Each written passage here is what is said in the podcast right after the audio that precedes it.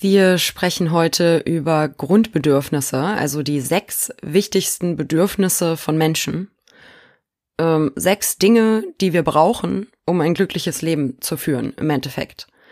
Und was passiert, wenn die nicht erfüllt werden. Und was wir tun können, damit uns auffällt, dass sie nicht erfüllt werden. Ihr hört den Taz-Podcast Nur Mut, Anleitung für den Krisenkopf und an den Mikrofonen einmal die Therapeutin Petra Muth und mich, Annette Selle, ich bin Journalistin. Ein kurzes Vorab. Falls ihr den Podcast unterstützen wollt, dann freuen wir uns natürlich sehr. Das geht einmal über Taz zahlig, also taz.de schrägstrich podcast minus zahlig. Da könnt ihr einen beliebigen Betrag dalassen und ansonsten freuen wir uns über Unterstützung auch in der Form, dass ihr den Podcast abonniert, zum Beispiel bei Apple Podcasts oder bei Spotify. Und ganz besonders freuen wir uns immer über Feedback. Das geht auch einmal über Apple Podcasts. Da gibt es so eine Bewertungsfunktion. Und wenn ihr da Verbesserungsvorschläge da lasst, dann hat das für uns einen ganz praktischen Nutzen. Und wenn ihr eine gute Bewertung da lasst und das ein paar mehr werden, dann kriegt der Podcast mehr Reichweite. Und das freut uns auch. Frau Muth, wir haben letztes Mal über Denkfehler gesprochen. Heute soll es um Grundannahmen gehen, äh, auf die sich Denkfehler manchmal zurückführen lassen. Hm, können Sie kurz sagen, was Grundannahmen sind? Weil ich habe da ehrlich gesagt noch nie von gehört. Mhm. Also Grundannahmen, das sind so typische ähm, blitzschnelle Gedanken, die uns durch den Kopf gehen, wie mhm. ich bin ein Versager, ich bin nicht wichtig, nur mir passiert sowas Schlimmes, das Schicksal ist gegen mich. Oder ich bin ein toller Hecht. Oder so. Niemand kann das so wie ich. ja, genau. Alles, was ich anfasse, wird zu Gold. Allerdings mit diesen Grundannahmen kommen die Leute seltener in die Therapie. Ja. Dann eher, wenn andere sagen, ah, geh doch mal, da ist vielleicht ein bisschen was zu, ja. zu übertrieben. Ja. Also angenommen, ich äh, sitze jetzt vor Ihnen und Sie merken, puh, ähm, dieser Mensch macht richtig viele Denkfehler. So, sie macht richtig viele Denkfehler zu ihrem eigenen Nachteil. Mm, also zum Beispiel äh, nichts, was ich mache, klappt. Oder äh, die anderen halten mich bestimmt für eine Gurke auf zwei Beinen. Ähm, wie würden Sie da rangehen, um rauszufinden, welche Grundannahme da bei mir dahinter steckt? Ähm, natürlich ein vertiefendes Gespräch. Weil das ist, ähm, das ist nichts, ähm, was sie so hoppla hopp machen, weil das natürlich schon sehr viel über ähm, die Sicht auf sich selbst aussagt. Und wenn man da ähm, zu schnell ähm, was rein interpretiert, dann ist das ja so ein bisschen wie Schwarz-Weiß-Denken, dann wird man der Individualität der Person nicht gerecht. Aber sie können die natürlich auch zur Verfügung stellen. Ähm, mein Eindruck ist, dass sie von sich ausgehen, dass sie die Dinge gar nicht richtig machen und ähm, dass sie den, den Eindruck haben, ne, tief in ihrem Innersten, mhm. sie sind ein Versager. Das kann man zur Verfügung stellen, wenn man den therapeutischen Prozess abkürzen möchte. Ist ja auch nicht so leicht, mhm, ne? So ja. Dann wenn das nicht von mir selber kommt und da sitzt jemand und sagt, ich glaube, du hast die tiefe Überzeugung in dir, dass du eine Versagerin bist, kann ich mir gut vorstellen, dass ich auch eine Abwehrreaktion habe. Mhm. Ne? Und so bin so, nein, ja. gar nicht. Und da kommt sehr auf den bisherigen therapeutischen Prozess an. Einmal, wie gut ist die Beziehung? Ob sich die Person sicher und aufgehoben und gewertschätzt fühlt. Weil sowas kann man nicht sagen, wenn eine unsichere Beziehung vorhanden ist. Dann wird es zur Abwehr führen, weil das wäre ja mhm. viel zu ähm, viel zu naheliegend, zu verletzend. Ne, da würde sich ja die Person in die Karten gucken lassen. Hm. Wer will das schon, wenn er sich nicht geschützt fühlt? Das heißt, Das hängt sehr von der therapeutischen Beziehung ab, ob die vertrauensvoll und respektvoll ist und auch belastbar ist, dass man eben so eine starke Konfrontation machen kann. Und dann hängt es auch von der Konfrontationsfähigkeit der Person ab. Also was die auch zulässt. Und die ist unterschiedlich ausgeprägt. Und wenn das so ist, dann war das halt ein Versuchsballon. Hm. Wenn die Person in Widerstand geht, dann kann man es auch erstmal wieder stehen lassen und später nochmal drauf zurückkommen. Aber es gibt auch die umgekehrte Reaktion, dass Menschen enorm erleichtert sind und sagen, ja, boah, genau, das stimmt, ich traue mich das überhaupt nicht zu sagen. Mein ganzes Bestreben geht dahin, das zu verdecken. Aber jetzt hier, ich bin so froh, dass ich das mal sagen kann, dass es mir da tatsächlich schlecht mitgeht. Mhm. Und es kostet mich so viel Kraft, die Fassade nach außen aufrecht zu erhalten. Und dann haben sie natürlich eine tolle Möglichkeiten, das zu bearbeiten, weil so eine generalisierte Aussage, ich bin ein Versager, die ist ja nicht zutreffend. Nö, weil alle Menschen, ne, das ist halt wieder dieses äh, Schwarz-Weiß-Denken. So, äh, es gibt ja immer auch Dinge, mhm. die Menschen geschafft ja, haben. Ganz genau. Im Leben. Und das ist dann aber gar nicht in dem Bewusstsein weil diese dysfunktionalen oder diese ungünstigen Grundannahmen, die bilden sich in der Regel sehr früh äh, im Leben aus. Und zwar ähm, in den ersten Kinderjahren und auch nochmal besonders äh, anfällig sind wir in der Pubertät. Also als Kinder entwickeln wir uns ja im Spiegel der anderen. Wie die anderen auf uns zugehen, so erfahren wir uns selbst ob wir uns als liebenswert empfinden. Ähm, wenn respektvoll mit uns umgegangen wird, dann entwickeln wir auch die Annahme und das Gefühl, uns steht Respekt zu. Und ähm, in der Pubertät ist es ja so, dass die Eltern als Vorbild und der familiäre Rahmen verlassen wird und dann sind die Gleichaltrigen ganz besonders wichtig was die von einem halten. Und das ist auch eine ganz sensible Phase, wo sich solche Grundannahmen auch nochmal umgestalten können. Also das kann ein Leben lang passieren, aber es gibt so besonders sensible Zeiten, äh, wo die eben halt typischerweise entstehen oder sich auch nochmal verändern können. Und dann hatten wir das ja früher auch schon mal angesprochen. Unser Gehirn ist ja auch ein bisschen faul wenn wir einmal so Annahmen entwickelt haben, neigen wir dazu, weil es eben unsere Wahrnehmung bestimmt, die Dinge so zu interpretieren, dass sie zu unserer Annahme passen. Und dann passieren wieder so Sachen wie hm. positive Aspekte, positive Rückmeldungen werden gar nicht in das Selbst so verankert wie negative Rückmeldungen, die eine Bestätigung zum Beispiel von der Versagensannahme sind. Fehler wird dann viel stärker wahrgenommen als ein Erfolgserlebnis. Ja, und wir neigen ja da auch zu, ne? Da gibt's ja auch en masse Studien und ich habe das jetzt auch in der äh, während der Pandemie, während der Corona-Pandemie öfters gedacht, dass halt wir neigen ja dazu, alles Neue, das wir erfahren, alles Neue, das wir erleben, vor dem Hintergrund zu interpretieren, welche Überzeugungen, Meinungen und Grundannahmen wir schon mhm. haben. Ja aus dem, was jetzt zum Beispiel während der Pandemie passiert, fühlen sich Leute bestätigt, die zum Teil gegensätzliche Meinungen haben. ähm, ja, das ist passiert, ich hatte recht. Was? Nein, das ist passiert, deshalb habe ich recht. Mhm. Ne? Und ähm, und das Gleiche funktioniert ja auch mit, wenn wir eine bestimmte Grundannahme haben und ja. äh, etwas passiert dann neigen wir ja wahrscheinlich auch dazu, kann ich mir gut vorstellen, halt das, was unserer Grundannahme widersprechen würde, eher zu ignorieren, ne? Mhm, ja. Und uns eher die Sachen rauszupicken, die diese Grundannahme, die wir haben, bestätigen, auch wenn die uns gar nicht gut tun in dem Moment. Mhm.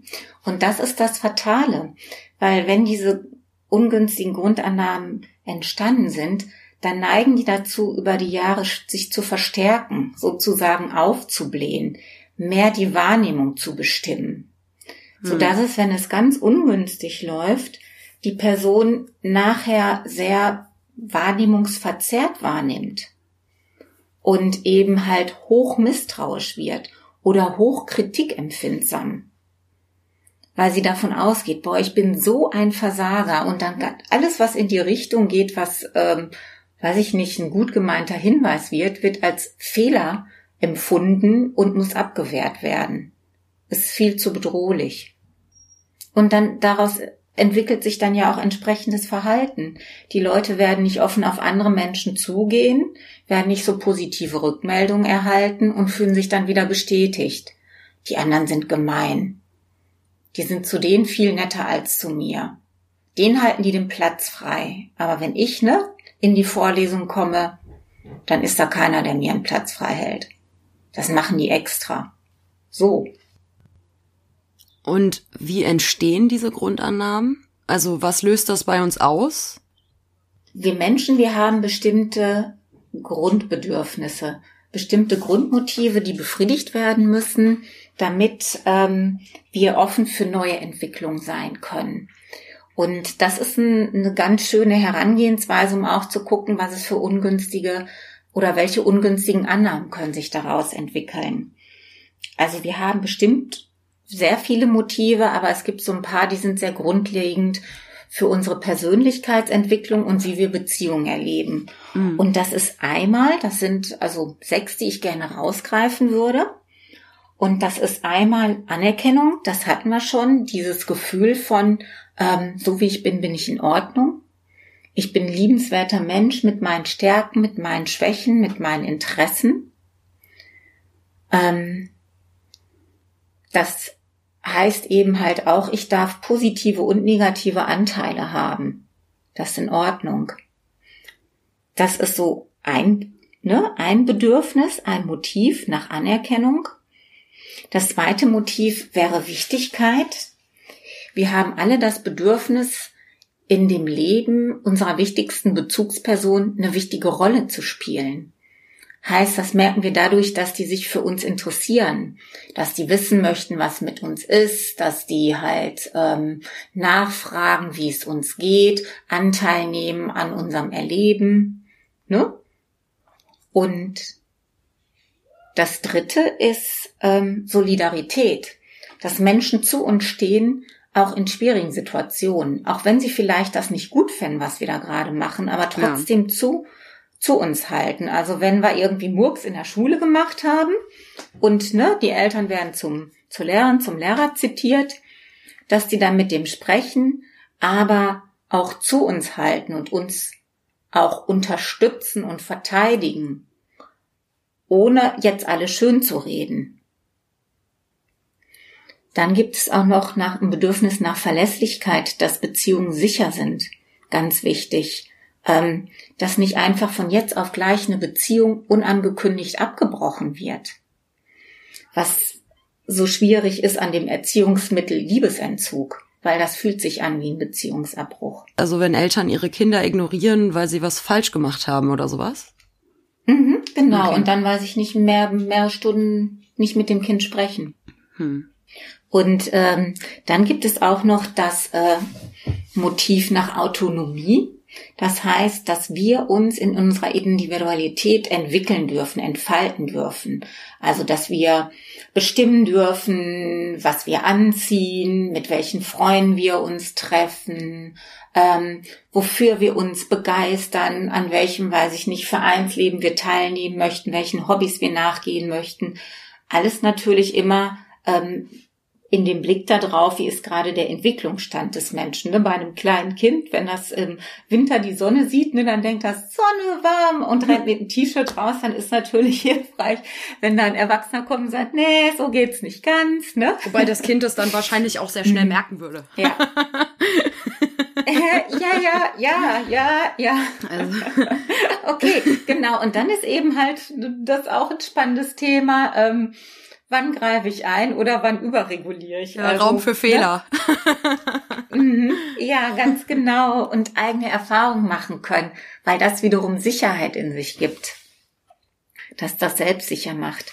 Ja, und dann zum Schluss haben wir noch Territorialität. Das heißt, ähm, ich und mein Körper sind haben Grenzen, die nicht verletzt werden. Meine Intimsgrenzen werden nicht verletzt. Das kann aber auch sein, sowas wie mein Tagebuch wird nicht gelesen oder wenn jemand in den Raum kommt, in mein Zimmer zum Beispiel, wird vorher an die Türe geklopft und auf das hereingewartet.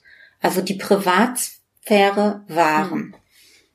Und aus jedem dieser äh, quasi Grundbedürfnisse, die wir haben, wenn das nicht erfüllt wird, mhm. können sich ähm, Grundannahmen entwickeln, die uns schaden. Ja, die Grundannahmen, die entstehen aus den frustrierten Bedürfnissen, wenn die nicht genügend ähm, beantwortet werden konnten. Dann entwickeln sich diese ungünstigen Grundannahmen. Also wenn mir nicht gespiegelt wurde, du bist liebenswert, dann ist der Umkehrschluss, ich bin wertlos. Und die können einmal auf uns selbst bezogen sein oder auf Beziehungen bezogen. Hm. Ich werde in Beziehungen nur wahrgenommen, wenn ich mordsmäßig ein, ähm, wenn ich mich ganz doll anstrenge, wenn ich zum Beispiel unheimlich lustig bin ähm, oder total gut aussehe. Und es heißt auch, wenn das nicht erfüllt wurde, weil ne, da gibt's unterschiedlichste Gründe, aber dann bleibt das hoch in der Hierarchie, dann streben wir danach und wir suchen unbewusst Situationen auf, wo wir die Bestätigung bekommen. Immer in dem Wunsch, dass sich das auflöst, ne? Und es kann sich auch auflösen. Also so, so ähm, Motive können auch nachreifen und nachbefriedigt werden. Ähm, aber wenn es nicht gut läuft, führt es dann dazu, dass die anderen nur noch stärker ah, also werden. quasi das, ähm, dass ich mich sozusagen dann in noch, noch mal in eine ähnliche Situation begebe mhm. und dann irgendwie hoffe, dass das äh, anders ausgeht, mhm. um das zu reparieren, ja. diese Erfahrung. Mhm. Ja. Und je länger das nicht klappt, desto eher gehen wir dann mit den negativen Annahmen in neue Situationen. Ähm, also wenn es sehr ungünstig läuft. Ne? Es kann ja auch günstig verlaufen, dass sich das ähm, wieder ähm, eben halt ähm, relativiert. Aber je öfter wir zum Beispiel die Erfahrung machen, ich werde gar nicht wahrgenommen, desto weniger ähm, achte ich auch wirklich darauf, dass ich mit meinen Bedürfnissen wahrgenommen werde, sondern fange an, mich nach den anderen zu richten, was die von mir wollen, weil dann habe ich ja eine Chance, dass ich wahrgenommen werde. Also über die Bedürfnisbefriedigung des anderen dann Wichtigkeit bekomme, zum Beispiel. Mm, und aber das, das klingt halt für mich auch so, als wäre das verdammt schwierig, da wieder rauszukommen, wenn das sich einmal verfestigt hat. Ja, das ist auch so. Also das Schönste ist immer, das Tolle ist ja auch, dass wir ähm, unter unterschiedlichen, also wir haben ja unterschiedliche Bezugspersonen. Und oft ist das ja auch so, dass ähm, wenn eine Bezugsperson zum Beispiel besonders belastet ist und dann gar nicht so gut zur Verfügung stehen kann und das äh, Gegenüber, in dem Fall das Kind, emotional gut versorgen kann, gibt's ja oft noch andere Personen im Umkreis. Manchmal hat man dann die Großeltern, die eine wichtige Rolle einnehmen. Oder eben in der Nachbarschaft wichtige Bezugspersonen, die dann ein Stück ausgleichen können und relativieren können. Oder auch, äh, ne, irgendwie in der Schule zum Beispiel. Ja. Also Lehrerin oder Lehrer. Ja, ganz genau. Ja, die auch eine ganz wichtige Rolle einnehmen können, ganz förderlich und unterstützend sein können. Ja. Ne, da gibt's ja auch super viele Filme zu, ne? So, mhm. dass irgendwie es diese eine Person gibt, die an die Hauptperson glaubt. Mhm. Jemand aus der Schule oder irgendwie ein Sporttrainer mhm. oder eine Trainerin oder ne, so. Ähm, das ja. sind ja auch, das ja in Filmen eigentlich auch so eine Standardfigur. Mhm. Ja. Ähm, durch den Spiegel der anderen entwickeln wir ja unser Selbst.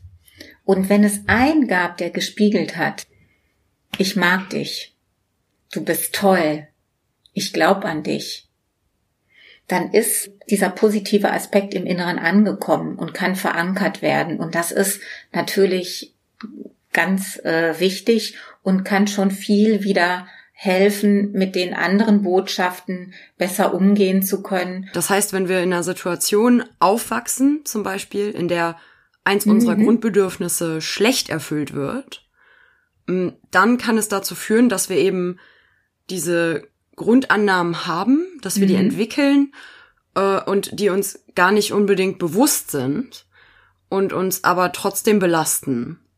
Ja. Und wenn die gut erfüllt werden, dann sinken die in ihrer Bedeutung ab. Also wenn ich ähm, gelernt habe, gespiegelt bekommen habe, ich bin ein wertvoller Mensch, äh, ich bin liebenswert, ich bin schätzenswert, ich bin okay, so wie ich bin, dann gehe ich nicht ständig raus in die Welt und versuche ähm, zu erleben, oh, ich bin ja ganz, ne, ich bin ganz toll. Also dann muss ich nicht mir immer Beweise holen, dass ich ähm, toll bin, dass ich liebenswert bin, ne, dass ich äh, was kann, sondern kann damit völlig entspannt umgehen, weil ich gehe davon aus, ja, das ist so. Und dann kann ich mich anderen Dingen zuwenden. Sonst bin ich ja sehr mit mir selbst beschäftigt, das immer wieder zu hinterfragen. Na, ist das jetzt so? Habe ich jetzt den Beweis, dass ich liebenswert bin? Reicht es jetzt? mhm, genau. Und ähm, ob es reicht, spüren Sie dadurch, dass es nicht mehr so emotional so im Vordergrund steht so Empfindlichkeiten, wie wir haben. Ne? Zum Beispiel, ähm, wenn ich in einer Gruppe bin, ähm, dass ich das Gefühl habe, ich gehöre zu dieser Gruppe, ich bin wichtig für die Gruppe, ähm, die ist an mir interessiert. Das spüre ich ja, ob mir das, äh, ob das ein heikles Thema für mich ist oder nicht. Und wenn das kein heikles Thema für mich ist, dann beschäftige ich mich gar nicht damit. Aber ansonsten überlege ich mir, hm, wie wird das werden, wenn die sich jetzt alle treffen? Dann reden die bestimmt nur über Fußball und da kann ich gar nicht mitreden. Dann wird das total langweilig für mich und nachher fühle ich mich ganz doof. Haben wir selber als Menschen, also zum Beispiel die Leute, die jetzt hier den Podcast hören, eine Möglichkeit, also oder ich, ja. Also wenn ich, wenn ich jetzt denke, so, wow, krass, Grundannahmen, das klingt total spannend. Ähm, mich würde total interessieren, so, ähm, habe ich das? Gibt es eine Möglichkeit, das rauszufinden ohne eine Therapie? Mhm. Mhm. Ja, durch Selbstbeobachtung. Mhm. Also quasi dieses, dass wir unsere Gedanken beobachten und dann so, aha, ich habe mhm. jetzt irgendwie dauernd gedacht, dass ich ja immer versage und vielleicht habe ich da eine ungünstige Grundannahme. Mhm. Zum Beispiel, ähm, wenn ich schlecht Hilfe annehmen kann, mal zu überlegen, woran liegt das eigentlich? Ähm, liegt das daran, dass ich vielleicht damit ein Minderwertigkeitsgefühl kompensieren möchte, also wegmachen möchte, indem ich mir immer beweise, ich kann es allein, ich kann es alleine? Oder liegt es vielleicht daran, dass ich mal gelernt habe, oh, Hilfe ist was Gefährliches, weil die gar nicht hilfreich ist, sondern eigentlich das Gegenteil bewirkt. Also hat es eher mit Autonomie zu tun. Ja, oder mit äh, Leuten drüber reden, die uns nahestehen, ne? Das bringt wahrscheinlich auch was. Mhm. Menschen, die sich in, wenn sie Probleme haben, ihren Freunden gegenüber öffnen können und mit denen darüber sprechen, das erleichtert ja oft und das führt ja auch zu anderen Sichtweisen. Also, dass die Freunde eine andere Perspektive zur Verfügung stellen, die dann weggeht von diesem selbstbezogenen, ähm, ich habe da Murks gemacht, hin das Relativieren. Das könnte auch schon hilfreich sein. Also es muss ja auch nicht immer so verfahren sein, dass, dass es Therapie bedarf. Äh, mir fällt da gerade zum Beispiel ein ähm, Liebeskummer. Ähm, die erste Beziehung, die endet. Da ähm, sind ja Menschen auch mit dieser Situation ganz schön äh, gefordert und ähm, das ist ja sehr schmerzhaft. Und da liegt ja auch viel nah, die Ursachen bei sich zu suchen und vielleicht einseitig bei sich zu suchen und nicht zu gucken, dass da auch zwei zugehört haben. Und da sind ja Freunde oft sehr hilfreich, die dann sagen, halt stopp, ne, jetzt reicht's aber mal. Das lag jetzt nicht nur mhm. an dir, weil du das und das und das gemacht hast, sondern, ne, der oder die, die hat sich doch auch so und so und so verhalten. Und wie fandst du das denn?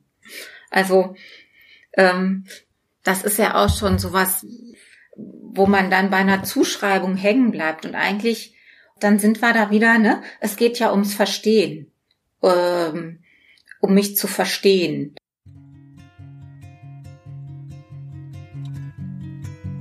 Wir haben heute über Grundbedürfnisse gesprochen, über sechs Grundbedürfnisse, die für uns Menschen besonders wichtig sind.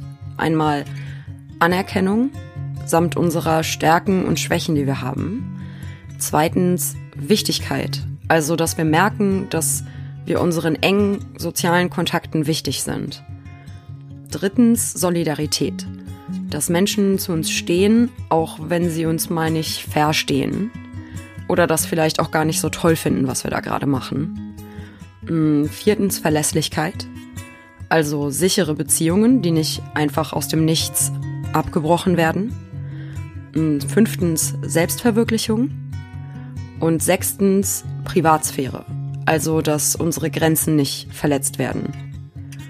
Mm, wenn diese Grundbedürfnisse oder eins dieser Grundbedürfnisse nicht erfüllt werden, besonders in Kindheit oder Jugend, dann kann es dazu führen, dass negative Grundannahmen bei uns entstehen. Über uns selbst oder auch über andere, die uns nicht gut tun.